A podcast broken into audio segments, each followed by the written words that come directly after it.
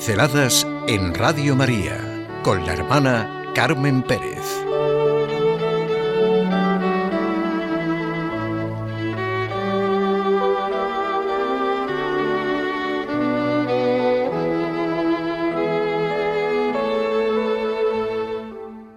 Se atrevió a creer.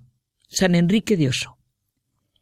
Sé que de todo santo se puede decir se atrevió a creer, se atrevió a la voluntad de Dios.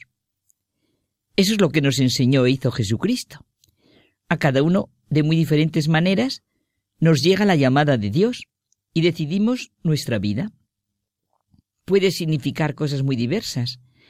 En todos los santos ocurre que conquistan la valentía de ser cristianos en su época y circunstancias concretas se conquista la valentía de ser cristiano en el mismo mundo, en la misma historia de la humanidad, en que la valentía de Dios se vio en Cristo. Cristo vivió y atravesó la situación del mundo.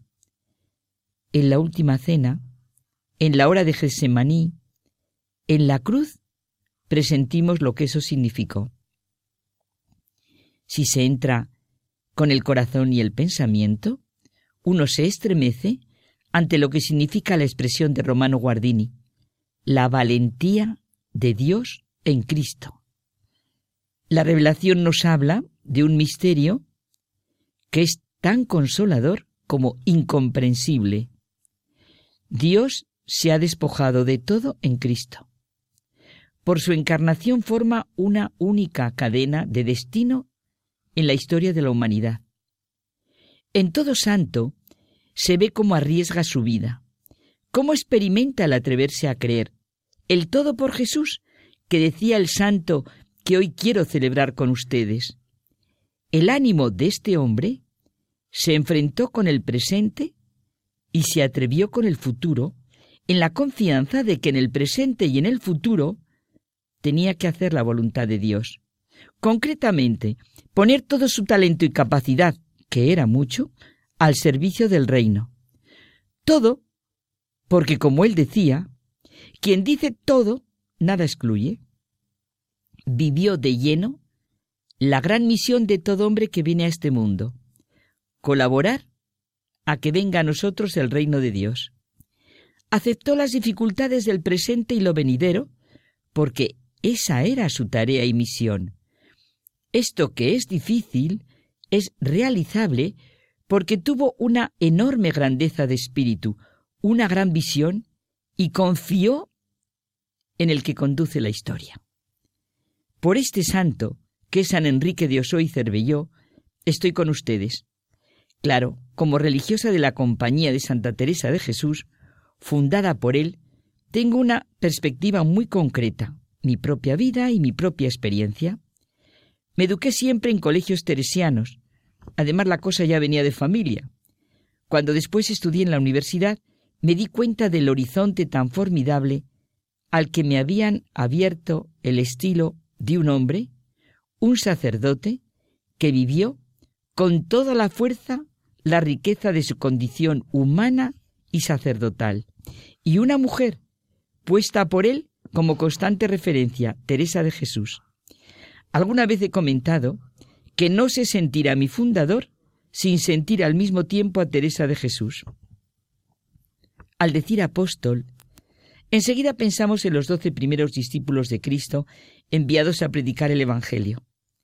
En un primer momento se piensa que apóstol es el que ha conocido a Jesús de Nazaret, ha sido escogido y enviado por él para el bien de otros y es testigo de Jesucristo resucitado.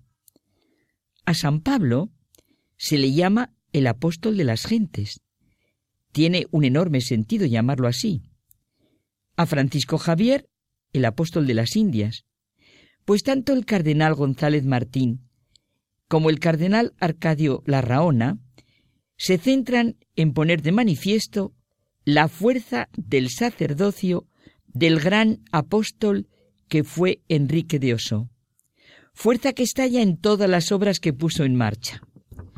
Un sacerdote según el corazón de Dios, Hay algo que permanece inalterable, como la cumbre solitaria de una montaña, nunca hollada por la planta del hombre, y es la fecundidad del sacerdocio católico cuando el que lo encarna está dispuesto a vivirlo en íntima unión con Jesucristo.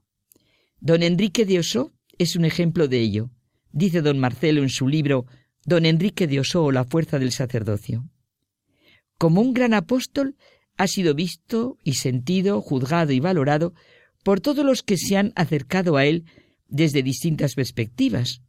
Catequista genial, escritor, periodista, pedagogo, iniciador de revistas y periódicos, muy oportunos en momentos críticos, organizador de peregrinaciones, teresianista entusiasta y contagioso, fundador de movimientos de apostolado, fundador de la Compañía de Santa Teresa de Jesús dedicada a la educación, profundamente práctico y conocedor de la persona y de la sociedad.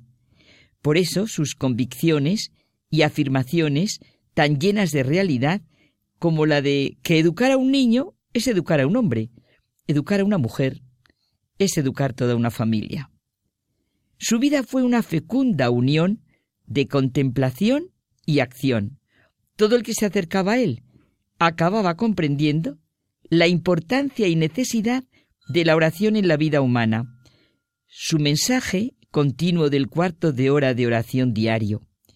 Era patente el equilibrio humano y divino, teórico y práctico de su vida individual y social.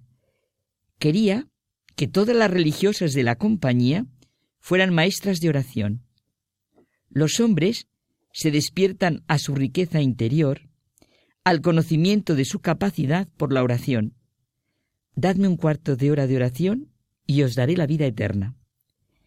Hombre de gran humanidad, presentaba ese tipo de vida cristiana que integra todo, sin falsos espiritualismos ni pobres materialismos, una vida según el Evangelio.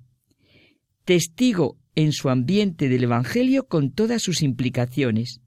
Alcanzó a los niños, a los jóvenes, a los adultos, porque hablaba, escribía y actuaba de la abundancia de su corazón. Solo el lenguaje de la fe engendra fe. Solo el gesto de caridad engendra caridad.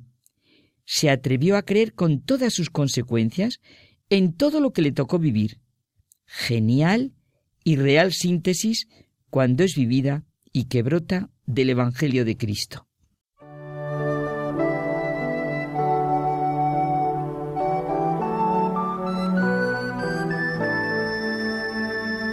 Pinceladas en Radio María con la hermana Carmen Pérez.